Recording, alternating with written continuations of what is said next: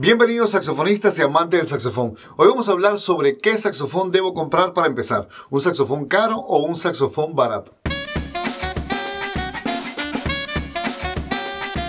Para empezar vamos a definir qué es un saxofón caro y un saxofón barato en este video. Hablemos de un saxofón caro va a ser estas marcas que ya conocemos como Yamaha, Yanagisawa, Selmer, con Martin y hablemos de saxofones baratos con esos saxofones hechos en China al precio de 200 dólares, 300 dólares. Ahora lo que debería decirte es que, bueno, deberías comprar un saxofón que se ajuste a tu presupuesto.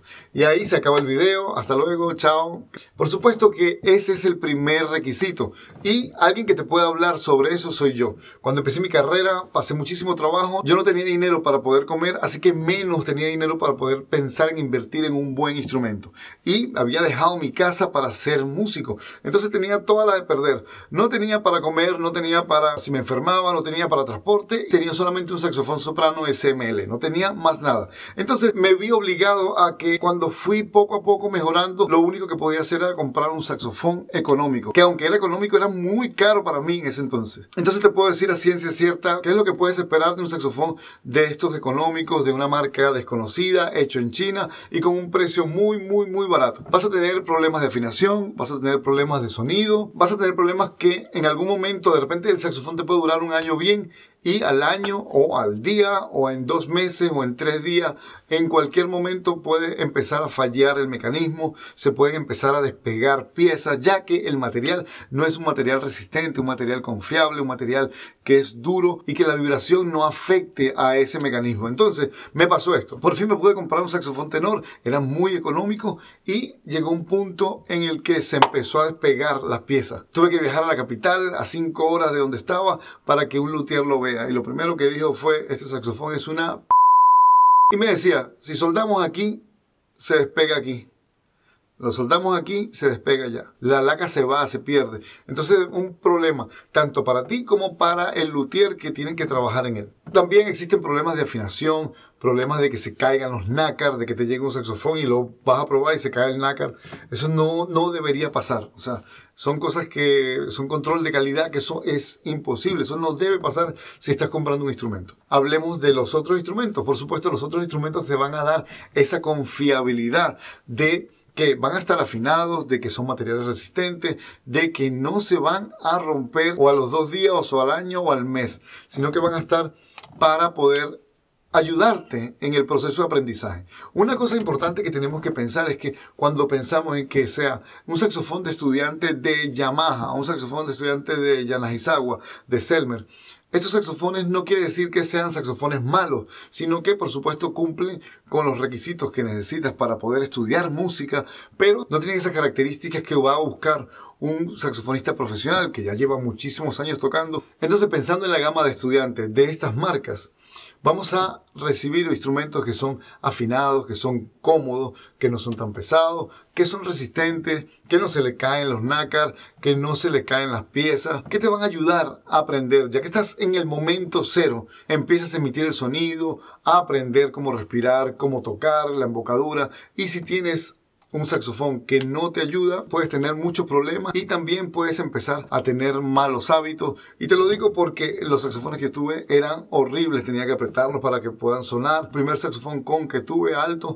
tenía un hueco y no tenía dinero para taparlo, entonces tenía que ponerle una cinta adhesiva y el dedo era justamente en la parte del pulgar. Tenía que tocar así y así tenía que hacerlo para poder comer. Ten en cuenta eso, un saxofón chino de esta gama de precio entre 200, 300 euros, te puede dar la alegría de que ya tienes el saxofón, pero que en algún momento vas a tener que lidiar con problemas o si no es en el momento que recibes ese saxofón en tu casa. Eso va a ser por el lado de los saxofones económicos. Por los saxofones de marcas conocidas vas a recibir más calidad y un saxofón que te va a ayudar en tu proceso de aprendizaje. Ok, ahora conseguí el saxofón. ¿Ahora qué tengo que hacer? Pues tienes que pedirle a tu profesor o a alguien que toque ya el instrumento que lo pruebe por ti que vea que no tiene ningún golpe, que vea que todo cierra bien. El saxofón tiene que cerrar bien para que el aire fluya y no tengas problemas en la emisión del sonido. Que las zapatillas estén en buen estado, que no estén rotas, que no suene el golpe de la llave con el metal, que tengan los corchos en buenas condiciones, que las agujas que hacen que la nota vuelva a su estado original que no estén oxidadas, que todo esté en perfecto estado y que afine bien. Y por supuesto que no venga de mala procedencia, ¿no? Que sea un saxofón que sea legal. Una vez que tengas esto ya puedes empezar a trabajar y a estudiar. Ahora lo importante que quiero recalcar, de acuerdo a mi experiencia, es que si no tienes presupuesto, no tienes dinero, las cosas no están yendo bien y hay un saxofón y tus ganas de aprender son más que esos problemas que puedas tener, haz eso que te digo, busca a alguien que pueda probarlo por ti, que sepa que está bien y agarra el saxofón y empieza a trabajar. Lo que me ayudó a mí siempre es que yo tengo el sonido en mi mente, yo tengo cómo quiero sonar en mi mente porque he escuchado muchísima música, estoy bastante claro con cómo quiero sonar y eso me ayuda a que el saxofón que tenga gama alta, media o baja, voy a intentar poner ese sonido que tengo en mi mente en ese saxofón. Entonces voy a hacer lo posible o lo imposible para poder transmitir eso y que suene a lo que yo estoy pensando. Pero siempre intenta guardar dinero, reunir dinero para poder comprar un saxofón bueno. Siempre que me escriben preguntando qué saxofón puedo comprar para empezar, yo siempre recomiendo el Yamaha Jazz 23. Ese fue mi segundo alto y fue el saxofón que me traje a Europa cuando recién llegué. Ahora, algo importante para los papás o aquellas personas que están queriendo eh, experimentar. Quiero tocar saxofón, pero no sabes si vas a querer continuar una carrera o vas a querer continuar estudiando, aunque no te dediques a ello. Entonces yo les recomiendo, si tienen la posibilidad de gastar un poco más, en invertir un saxofón como este. Porque además de todos esos beneficios que te está dando de con respecto al sonido, con respecto a tocar, también cuando lo quieras vender, no vas a perder dinero. Porque si compras un saxofón de una marca que es, no es conocida, lo vas a vender siempre más barato y si está en buen estado. Entonces, si compras un saxofón de una marca como Yamaha, Yanaizawa, Selmer, dicho sea de paso, no soy eh, sponsor de ninguna de estas marcas, pero sí me parece importante que sepas esto. Si compras un saxofón de marca, ya sea Yamaha, Yanaizawa, Selmer, vas a poder venderlo sin perder dinero. Siempre se mantienen en los mismos precios. Y al contrario, cuando compras un saxofón chino de una marca desconocida, por supuesto, ahí mismo, boom, ya bajó el precio.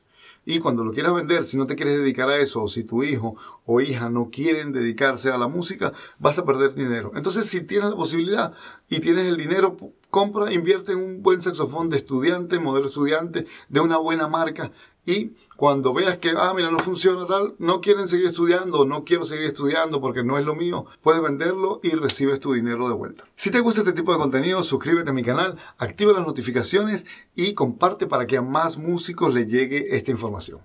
Bye.